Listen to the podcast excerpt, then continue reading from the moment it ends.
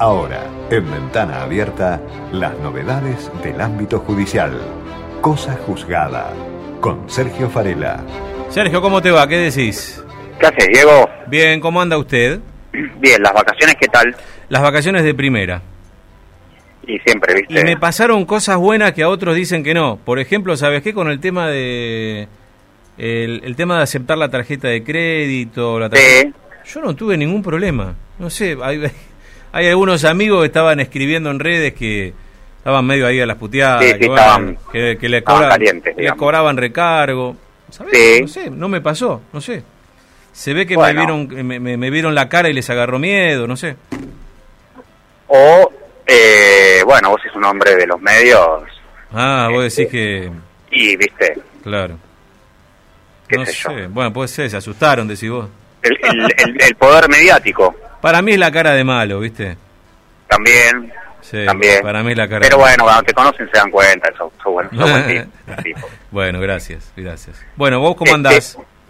Bien, yo no de vacaciones, yo trabajando, Sí, señor. como verás. Sí, señor. Este, pero bueno, si está en feria judicial, mucho más tranquila la actividad, eh, no deja de, de haber problemas con las causas y demás, pero obviamente eh, la actividad es mucho menor, son pocos los que están trabajando. Hoy, para que te des una idea, hay dos jueces federales en Comodoro Pi de los 12 que habitualmente Sí.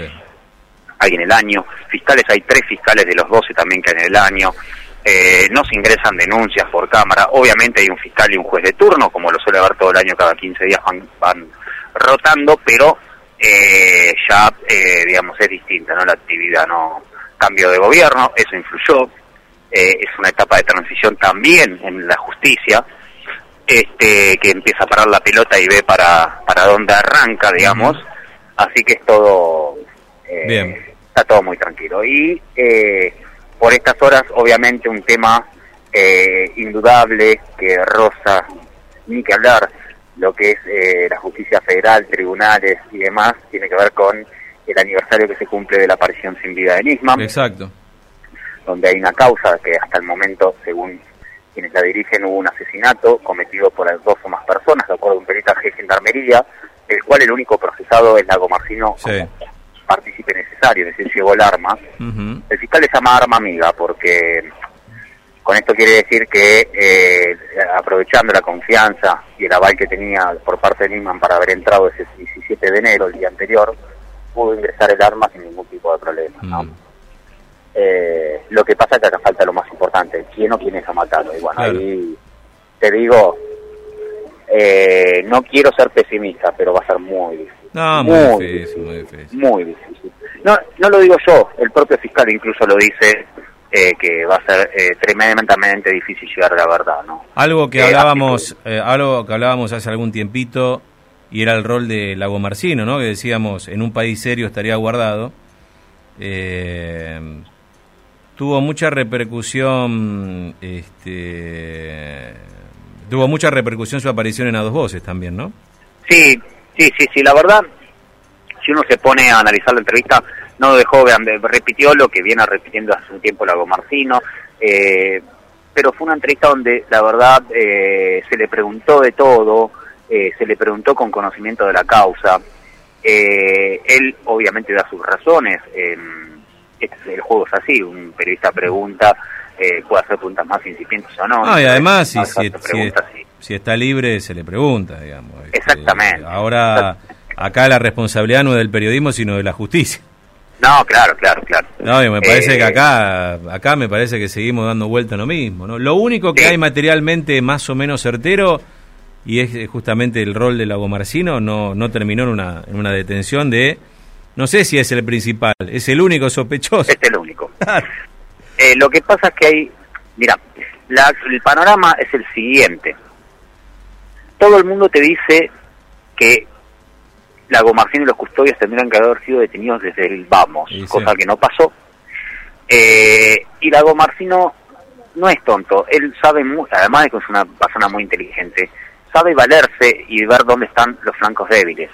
Flanco débil tiene que ver con que primero lo que te decía antes, la falta de saber quién o quiénes lo mataron, porque la única prueba que hay, Diego, hoy para eh, afirmar la hipótesis de homicidio es un peritaje de gendarmería eh, y que no es un peritaje donde dice que se encontró un rastro, no lo puede identificar, o eh, que se encontró una huella, o algún elemento que te indique más que un homicidio, eh, pero no puede dar con, o, con quién o con quiénes. Eh, la prueba de gendarmería principal tiene que ver la forma en cómo apareció el cuerpo en el piso, cómo fue la mecánica del hecho y las salpicaduras de sangre. Eh, el único elemento que aparece y te genera dudas, y ahora te digo por qué, es la presencia de ketamina, dicen los gendarmes que había en el organismo, y también que tenía el tabique fracturado, así como los miembros inferiores, golpes en las piernas, quiero decir, y en, en la zona del hígado.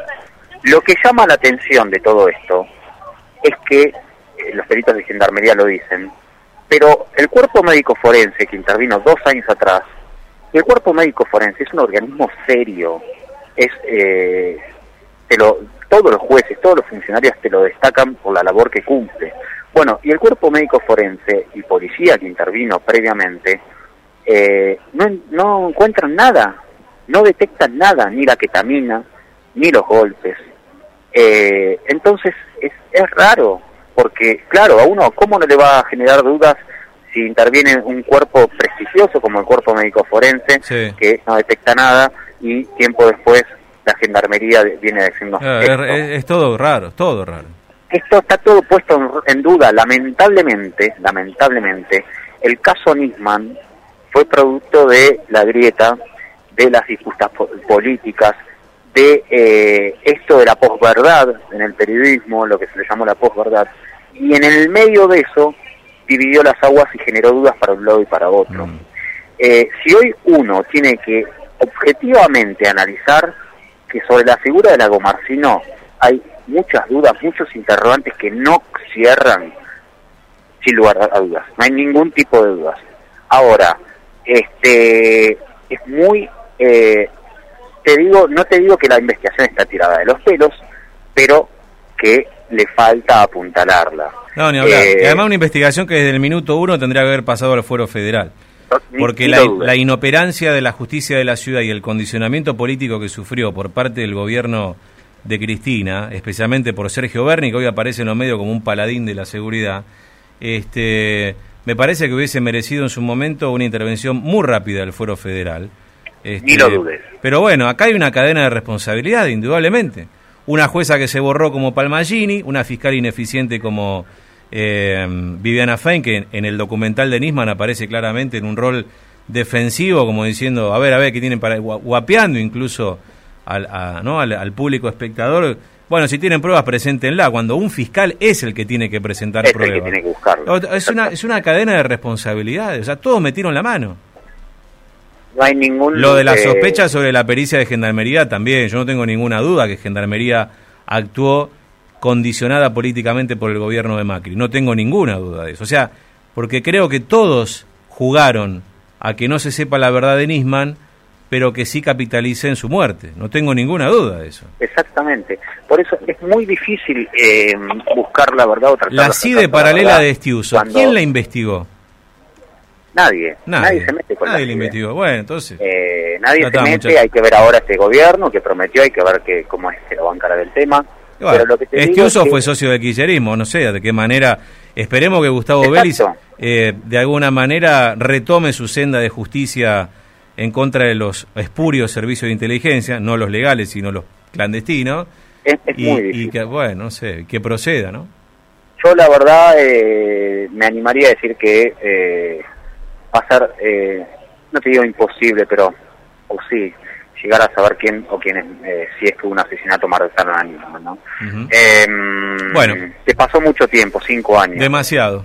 Em, eso conspira contra la verdad, ni que hablar las discusiones estas banales que se generan, eh, ni que hablar de la disputa que hicieron de un lado y del otro sobre Nisman y sobre la causa. ahora, a que a la sociedad le vayan a decir una cosa u otra, que es una deuda que hay, obviamente, pero no va a dejar conforme a nadie. No, no, no, a, nadie, a nadie, a nadie. Bueno, Sergio, te dejo un abrazo y la seguimos la semana que viene, dale.